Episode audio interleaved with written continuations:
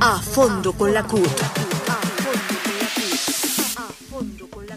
Desde la Central Unitaria de Trabajadores CUT rechazamos una vez más la permisividad del gobierno nacional en cabeza de Iván Duque con las multinacionales mineras que destruyen nuestro medio ambiente y nuestros recursos naturales. Hoy es la multinacional sudafricana AngloGold Ashanti que amenaza a un sinnúmero de municipios del suroeste antioqueño ubicados en los Andes tropicales, que es el punto de concentración de biodiversidad más importante del planeta. Desde aquí respaldamos el rechazo que manifiestan los habitantes de Támesis, Jericó, La Pintada, Fredonia, Tarso, Jardín, Valparaíso y Caramanta a este nefasto proyecto de megaminería que pretende explotar cinco yacimientos de oro sin importar la vida de la gente y de la naturaleza.